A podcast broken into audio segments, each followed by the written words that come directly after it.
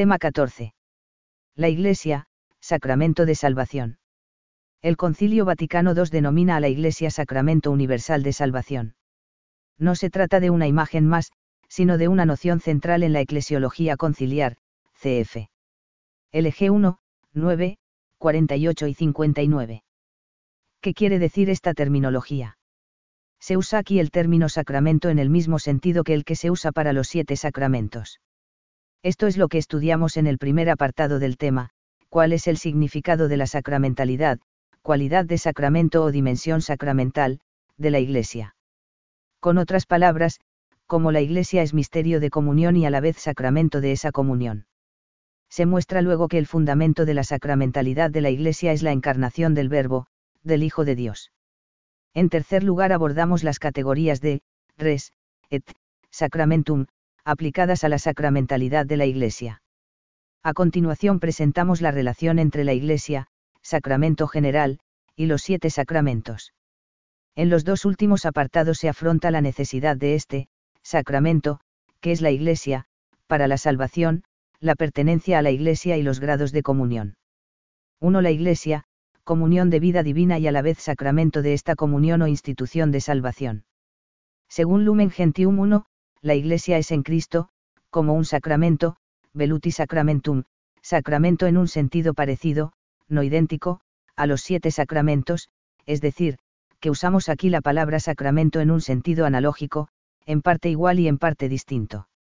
Esto corresponde a la esencia de la Iglesia peregrinante, ser signo e instrumento de la comunión entre Dios y los hombres.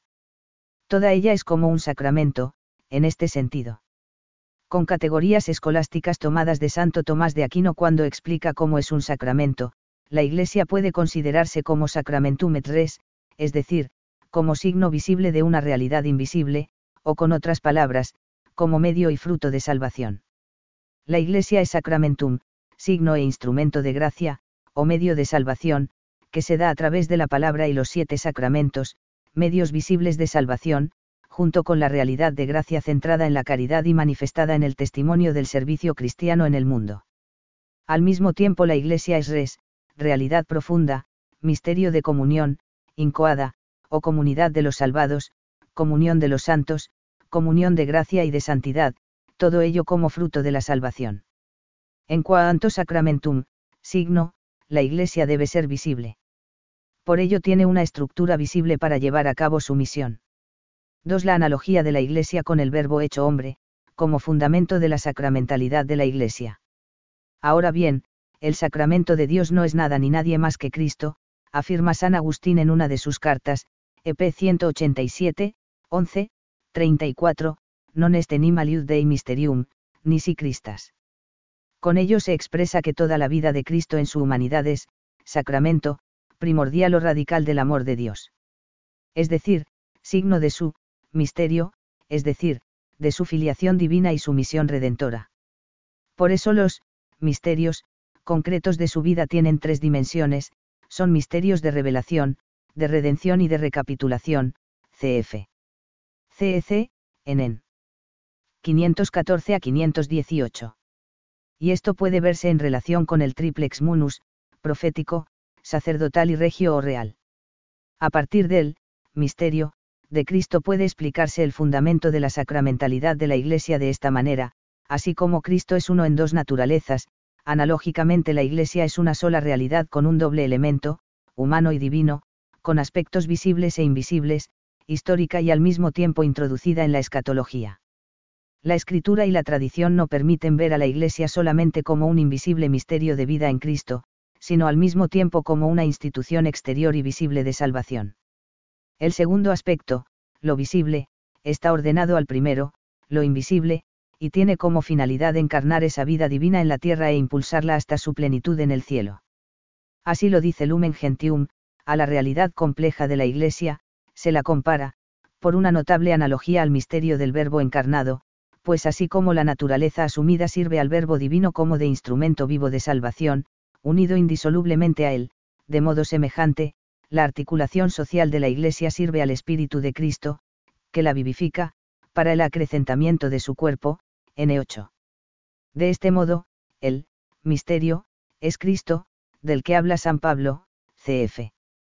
F1, 3 a 14, y del que San Agustín afirma que es por excelencia el misterio, mysterion, en griego, que en latín se traduce sobre todo como, sacramentum.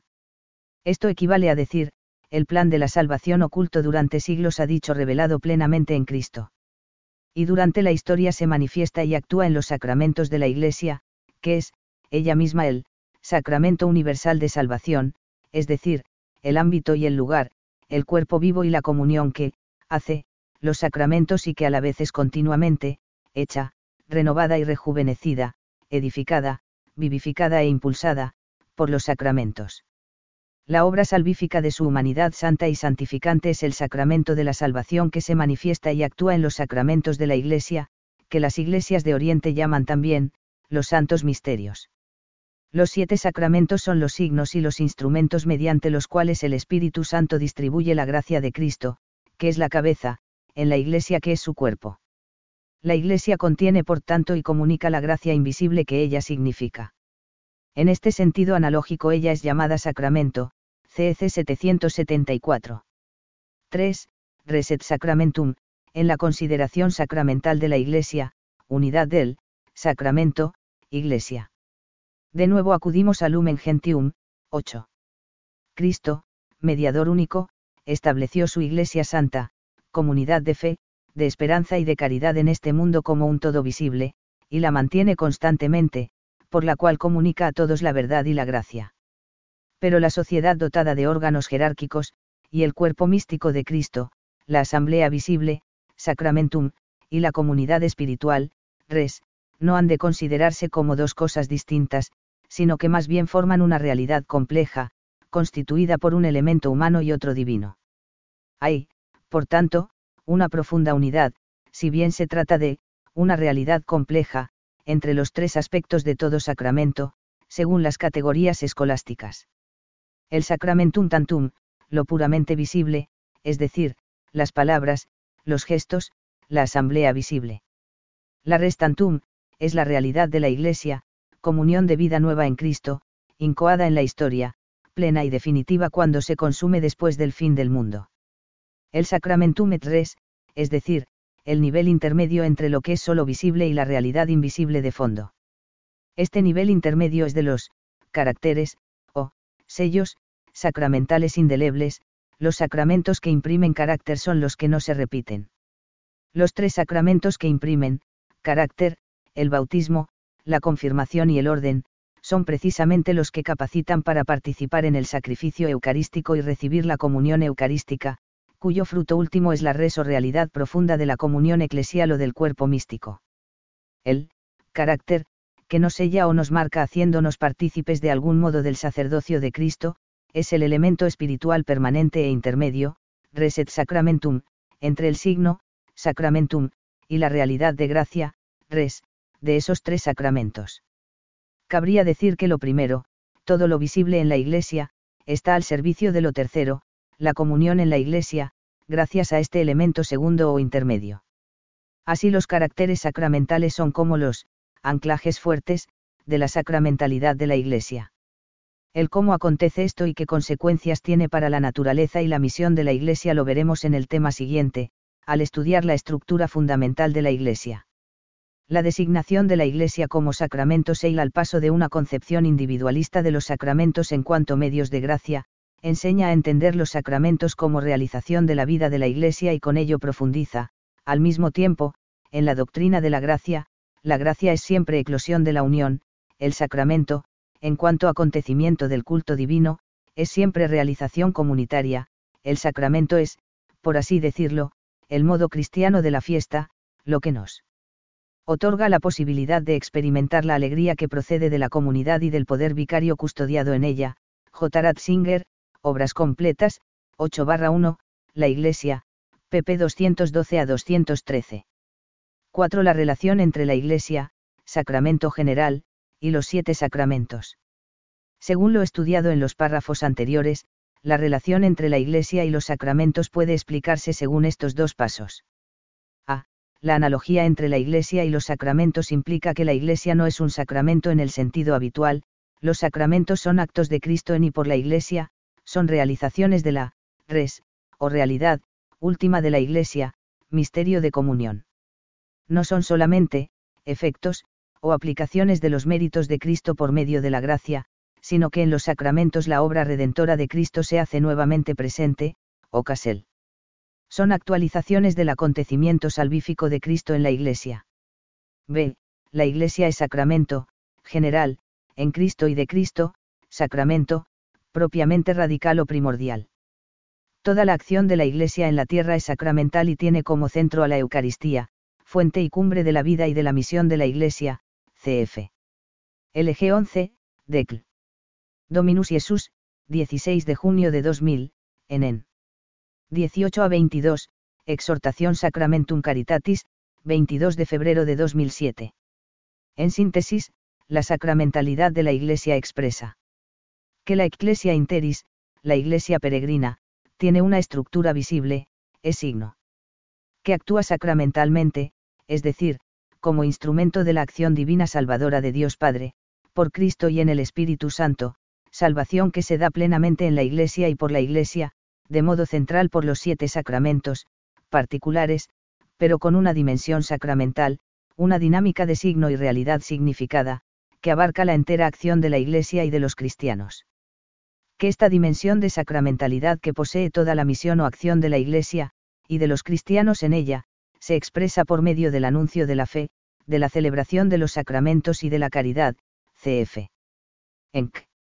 Ius Caritas Est, N25. Teniendo como centro las celebraciones sacramentales y particularmente de la Eucaristía, la Iglesia es, en este sentido amplio, sacramento de la fe, de la esperanza y del amor. Que la Iglesia es también el sacramento de la unidad de todo el género humano la Iglesia es en Cristo como un sacramento o signo e instrumento de la unión íntima con Dios y de la unidad de todo el género humano, el eje 1 ser el sacramento de la unión íntima de los hombres con Dios es el primer fin de la Iglesia. Como la comunión de los hombres radica en la unión con Dios, la Iglesia es también el sacramento de la unidad del género humano. Esta unidad ya está comenzada en ella porque reúne hombres de toda nación, raza, pueblo y lengua, AP 7, 9, al mismo tiempo, la Iglesia es signo e instrumento de la plena realización de esta unidad que aún está por venir. CEC 775. Que el culto cristiano no se reduce a un rito, sino que como vimos al final del tema 11 comporta una real transformación de la vida, que comienza en cada cristiano por salir de sí mismo para unirse a la cruz de Cristo, y participar con él en la dinámica de su entrega para la salvación del mundo, CF Enc. Ius Caritas Est, N13. Por medio de la Iglesia, Cristo, manifiesta y realiza al mismo tiempo el misterio del amor de Dios al hombre, GS 45. 5. Necesidad de la Iglesia para la salvación. Siendo la Iglesia sacramento universal de salvación, cabe preguntarse ahora hasta qué punto es necesaria la Iglesia para salvarse. Que la Iglesia es necesaria para la salvación es una enseñanza de la tradición eclesial, como parte integrante de la fe cristiana. La fórmula negativa, extra ecclesiam nullas salas, fuera de la Iglesia no hay salvación, viene de los padres y debe entenderse teniendo en cuenta el contexto histórico. La expresión de lumen gentium que acabamos de estudiar en el apartado anterior, la Iglesia como, sacramento universal de salvación, N48, puede entenderse como una formulación en positivo de la necesidad de la Iglesia, vinculada a la necesidad de la mediación de Cristo, fuera de Cristo no se da la salvación. Estudiamos esta cuestión en tres pasos, primero se explica que la Iglesia es necesaria para la salvación con, necesidad de medio. En segundo lugar, profundizamos en la relación del axioma, extra ecclesiam nulla salas, con la noción, ya estudiada, de Iglesia como, sacramento universal de salvación. Por último se aborda la cuestión del, votum, deseo, de pertenecer a la Iglesia. 5.1. La Iglesia es necesaria para la salvación, con necesidad de medio. Necesidad de medio significa condición absoluta para la salvación, distinta de lo que sería una mera, necesidad de precepto, por ejemplo ante una ley eclesiástica cuyo cumplimiento no es indispensable para salvarse. Decir que pertenecer a la Iglesia es absolutamente necesario para salvarse puede sonar pretencioso, especialmente en nuestra época, y especialmente en el contexto de la pluralidad de religiones que se presentan como caminos de salvación. Sin embargo, el Nuevo Testamento lo afirma de modo implícito pero claro y positivo, La salvación consiste en la incorporación a Cristo, por medio de la fe y el bautismo, y fuera de Cristo no se encuentra la salvación, porque solo Él ha reconciliado todas las cosas, cf. HCH 4, 12, no hay otro nombre por el que podamos ser salvos, MC 16, 16, el que crea y sea bautizado se salvará, pero el que no crea, se condenará. Esto significa que la necesidad de la Iglesia está en el mismo orden que la fe en Cristo y el bautismo para la salvación. Así lo afirma el Concilio Vaticano II, esta Iglesia peregrina es necesaria para la salvación. Pues solamente Cristo es el mediador y el camino de salvación, presente a nosotros en su cuerpo, que es la Iglesia, LG 14. Con otras palabras, Cristo el único Salvador que constituyó a su Iglesia como único sacramento universal de salvación para toda la humanidad, mediante la acción del Espíritu Santo que obra en ella. Ahora bien, esto no se opone a la voluntad salvífica universal de Dios, Dios quiere que todos los hombres se salven y lleguen al conocimiento de la verdad, 1 Tiem 2, 4, pues para aquellos que no pertenecen visible y explícitamente a la Iglesia, porque no tienen la posibilidad o han sido educados en otras tradiciones religiosas, la gracia que proviene del sacrificio de Cristo y es comunicada por el Espíritu Santo les ilumina en su situación interior y ambiental, les pone en relación misteriosa con la Iglesia y permite a cada uno llegar a la salvación mediante su libre colaboración, CF Enc. Redemptoris Missio, 1990, N10. En este sentido se puede afirmar que las diversas tradiciones religiosas del mundo pueden contener, distintos, elementos válidos de religiosidad, y en esa medida asumir un papel de preparación evangélica lo cual no significa que esos elementos tengan la misma eficacia salvífica que los sacramentos de la Iglesia. En todo caso, la salvación de todos los que se salvan pasa de hecho y necesariamente por la Iglesia, al menos de modo misterioso. Al mismo tiempo, la Iglesia en su visibilidad histórica es el referente para saber qué es y en qué consiste la salvación. De este modo afirmar que la gracia no se limita a los sacramentos y actúa incluso fuera de los límites visibles de la Iglesia, no equivale a decir que actúa fuera de la Iglesia o al margen de ella. La gracia tiene siempre una dimensión eclesial, o actúa en el interior de la Iglesia atrae hacia ella, aunque esa atracción no se consume visiblemente durante la etapa terrena. Veremos ahora el desarrollo de esta doctrina por parte del magisterio de la Iglesia. 5.2. El axioma, extra ecclesiam nulla salas, y la noción de, sacramento universal de salvación.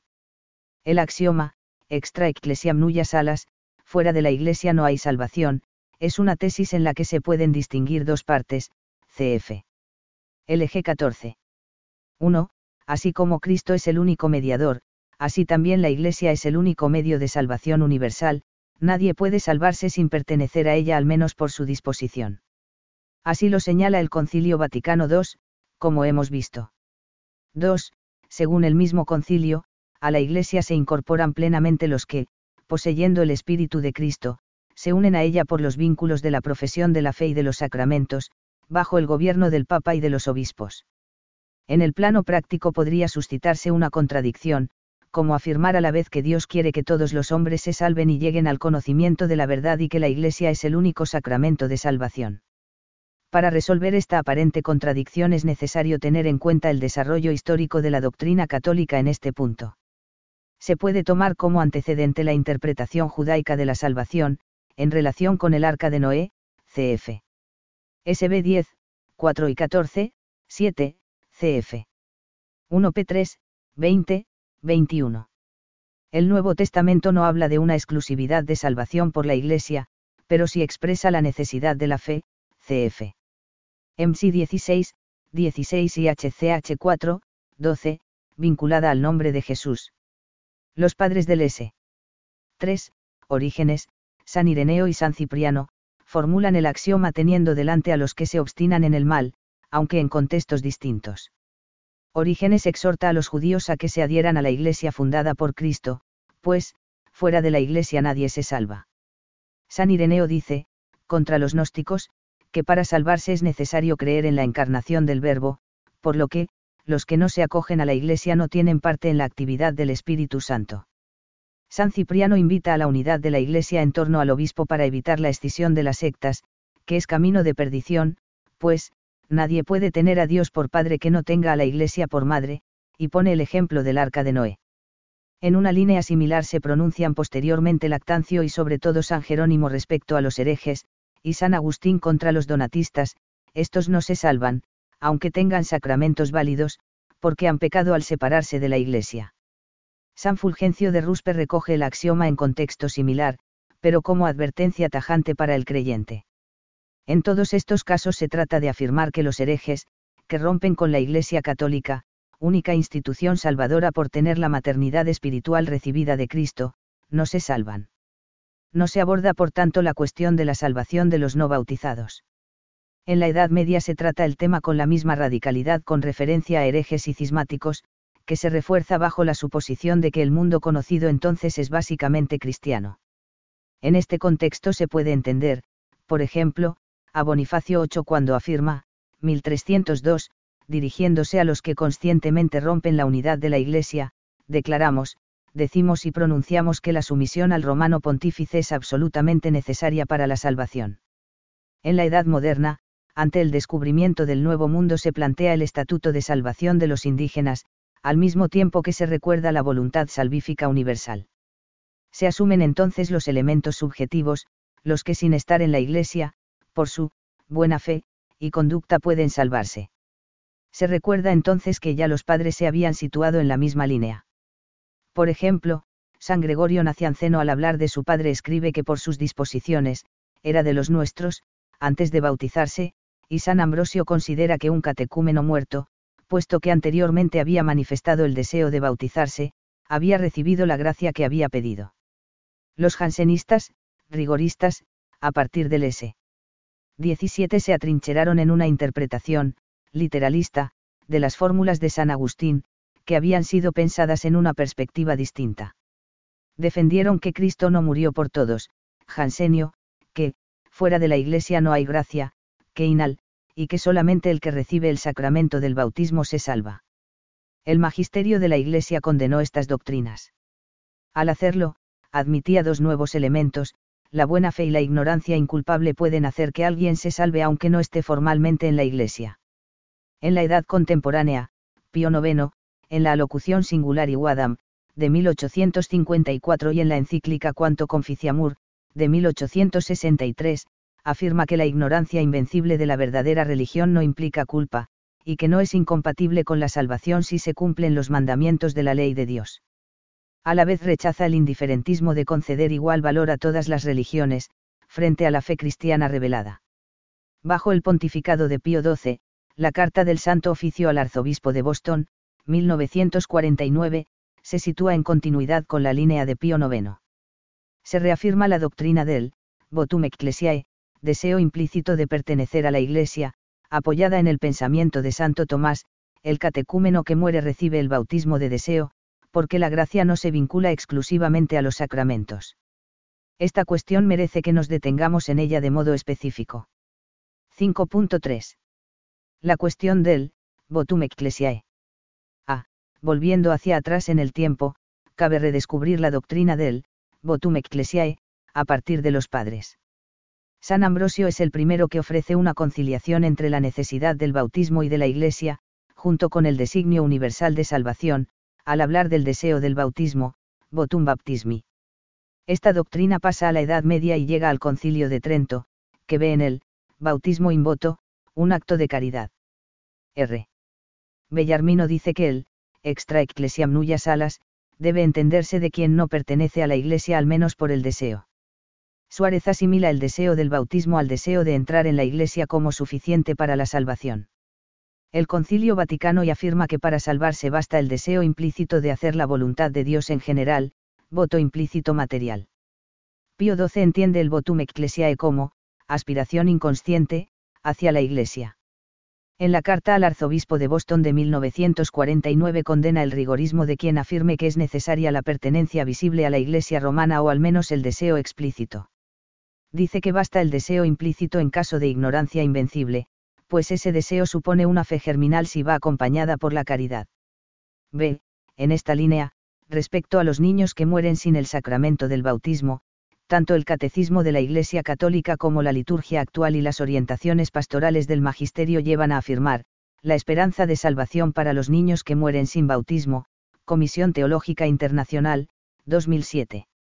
En síntesis, respecto a la necesidad de la Iglesia para la salvación y la situación de los que no pertenecen formalmente a ella, valdría aquí la imagen de un iceberg, el misterio de la Iglesia es mucho más que su parte visible.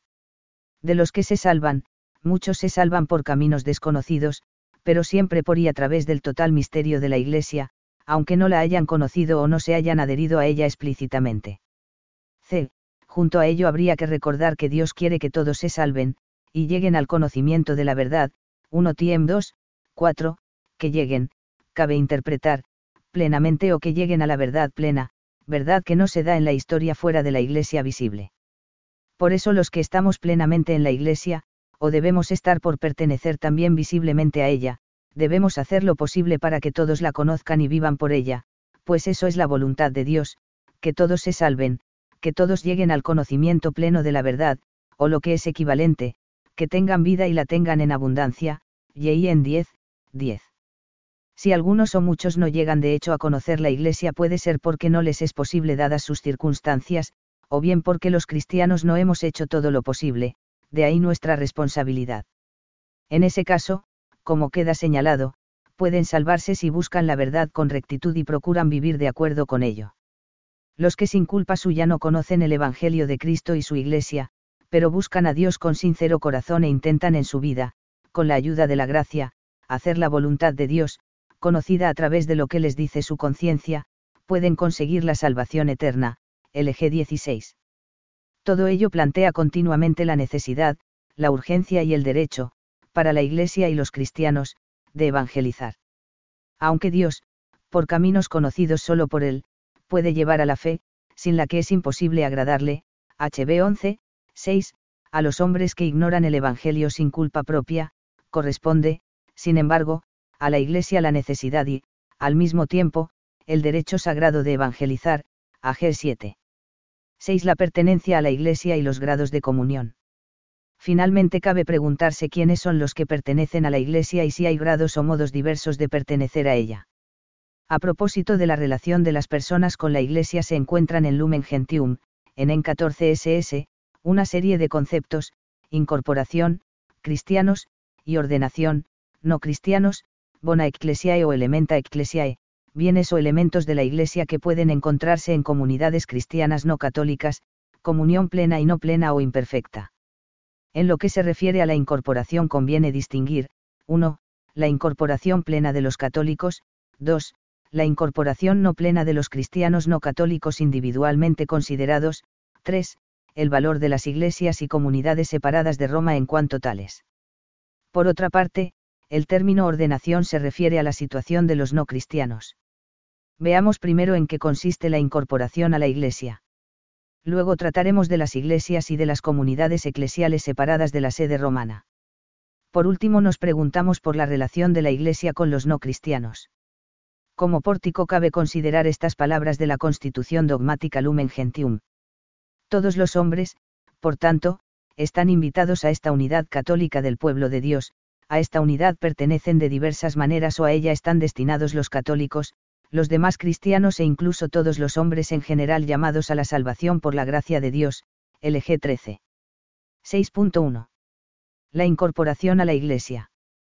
Por lo que respecta a la incorporación a la Iglesia, conviene distinguir dos situaciones.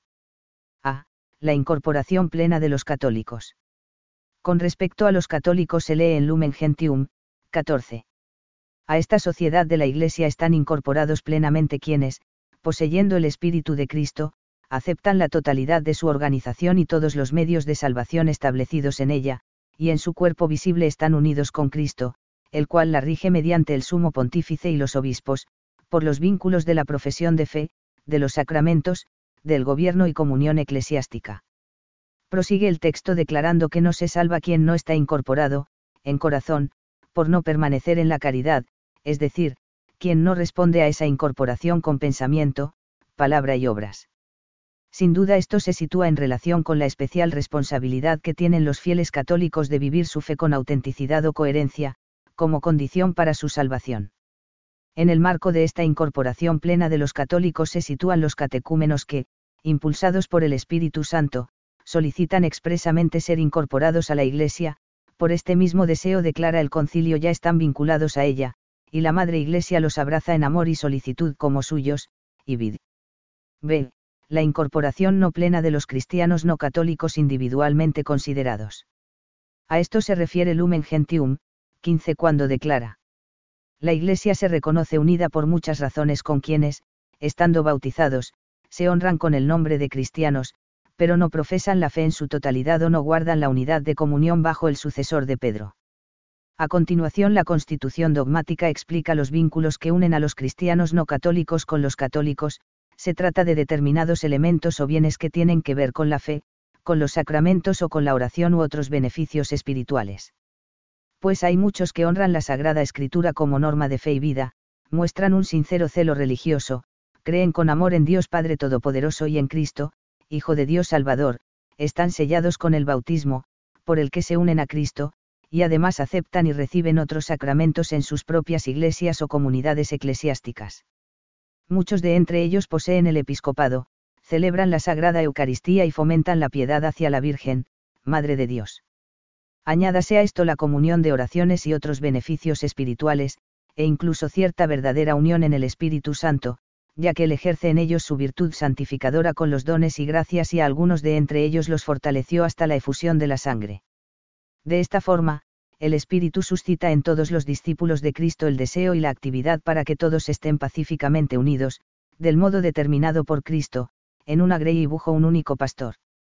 De estos párrafos del documento conciliar cabe distinguir que hay básicamente dos grados de comunión o de incorporación a la Iglesia, tratando siempre de cristianos o bautizados la comunión o incorporación plena o perfecta y la no plena o imperfecta, si teniendo el bautismo, falla alguno de los otros elementos. 6.2. Las iglesias y comunidades eclesiales separadas de la sede romana.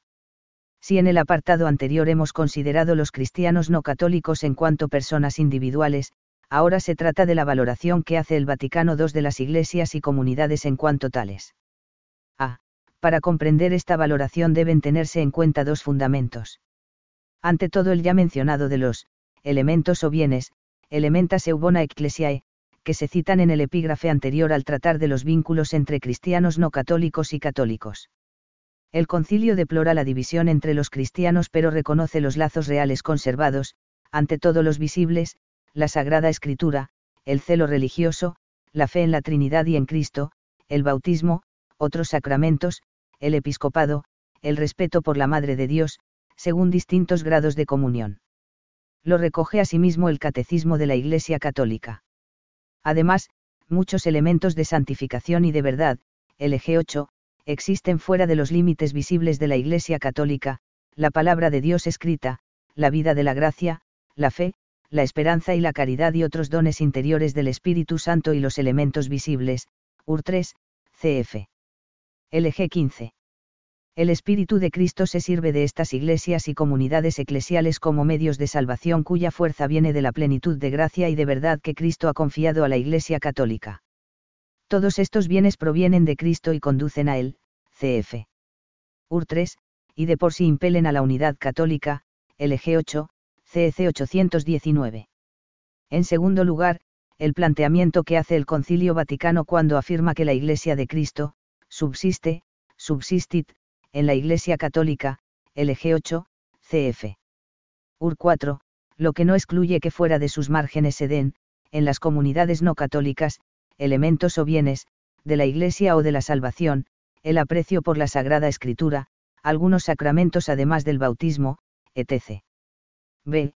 En consecuencia, a los que en otros tiempos se les declaraba herejes o cismáticos, o se les consideraba enemigos o disidentes, se les honra por estar, incorporados a Cristo, y por tanto ser cristianos y por lo mismo hermanos, aunque estén en una comunión no plena o imperfecta, al haber roto su unidad con la Iglesia. Pues, en efecto, hay que distinguir entre las personas y las comunidades surgidas de las escisiones entre los cristianos. Los que ahora nacen y se nutren de la fe de Jesucristo dentro de esas comunidades no pueden ser tenidos como responsables del pecado de la separación, y la Iglesia Católica los abraza con fraterno respeto y amor, justificados por la fe en el bautismo, quedan incorporados a Cristo y, por tanto, reciben el nombre de cristianos con todo derecho y justamente son reconocidos como hermanos en el Señor por los hijos de la Iglesia Católica, UR 3. C. Al tratar en el tema anterior sobre la unidad de la Iglesia, CF tema 13, nos hemos referido a la cuestión ecuménica y el ecumenismo. Efectivamente los conceptos de incorporación o comunión no plena, debido a la permanencia de ciertos, elementos, de verdad y bien fuera de los márgenes visibles de la Iglesia católica, junto con la cuestión del, subsistit, se sitúan en los fundamentos del ecumenismo, como actividad o movimiento inspirado por el Espíritu Santo para restaurar la unidad visible e histórica de los cristianos. Del ecumenismo se ocupa el decreto Unitatis Redintegratio del Concilio Vaticano II. La desunión de los cristianos es un problema y un desafío para todos los cristianos, a la vez que una urgente necesidad para la evangelización. El ecumenismo forma hoy parte esencial de la misión de la Iglesia, CF San Juan Pablo II, Enc. Utiunam Sint, 25 de mayo de 1995. La oración por la unidad de los cristianos es el medio más importante para el ecumenismo, y en determinadas circunstancias y condiciones es conveniente la oración conjunta entre cristianos católicos y no católicos, cf. UR 8. Existe la posibilidad de la communicatio in sacris, es decir, de que cristianos de diversas confesiones puedan compartir conjuntamente algunos sacramentos y otros bienes sagrados, como templos y lugares sagrados, aunque esto no se puede considerar como medio indiscriminado para restablecer la unidad. Además de las recomendaciones del Concilio Vaticano II, cf. UR 8, y del Código de Derecho Canónico, cf. sobre todo CIC CAN 844 y CCO CAN 671, conviene conocer la normativa emanada al respecto por la Santa Sede en el Directorio de Ecumenismo, vid especialmente los N en 122 a 136, y tener en cuenta lo que establezca la autoridad episcopal en cada caso. 6.3.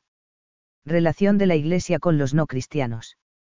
Dejando aparte a los cristianos, en los demás casos, es decir, cuando no hay ninguno de los elementos que permiten al menos una cierta incorporación a la Iglesia, sigue existiendo un cierto vínculo de las personas con la Iglesia. Para esto el texto conciliar emplea el término ordenación. Todos aquellos que no están bautizados están de algún modo, ordenados, o potencialmente destinados, a la Iglesia, es decir, llamados a la plenitud de la verdad y el bien, a la vida espiritual en abundancia. De la situación de los no cristianos trata Lumen Gentium 16, incluyendo a quienes rechazan el Evangelio. A. En primer lugar afirma que están ordenados al pueblo de Dios, con una gradación. Primero los judíos, por ser el pueblo elegido, en donde nació Jesús, los dones de Dios son irrevocables, RM 12, 29. La Iglesia, pueblo de Dios en la nueva alianza, al escrutar su propio misterio, descubre su vinculación con el pueblo judío, cf. Decl. Nostra etate, 4, a quien Dios nuestro Señor ha hablado primero, Misal Romano, Celebración de la Pasión del Señor, 1970, Oración Universal B, p. 25.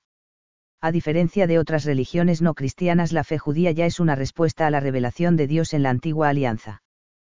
Pertenece al pueblo judío la adopción filial, la gloria, las alianzas, la legislación, el culto, las promesas, y los patriarcas, de todo lo cual, procede Cristo según la carne, RM 9, 4 a 5, porque los dones y la vocación de Dios son irrevocables, RM 11, 29, CEC 839. A continuación los musulmanes, puesto que reconocen al Creador, participan del monoteísmo. El designio de salvación comprende también a los que reconocen al Creador. Entre ellos están, ante todo, los musulmanes, que profesan tener la fe de Abraham y adoran con nosotros al Dios único y misericordioso que juzgará a los hombres al fin del mundo, LG 16, CF Nostra Etate, 3, CEC 840. Después todos los demás, comenzando por otras religiones que buscan a Dios aún, entre sombras e imágenes, Siefar. HCH 17, 22 a 29. Con ellas compartimos la fe en Dios como origen y fuente del sentido y fin comunes del género humano, como dador de vida y causa de salvación.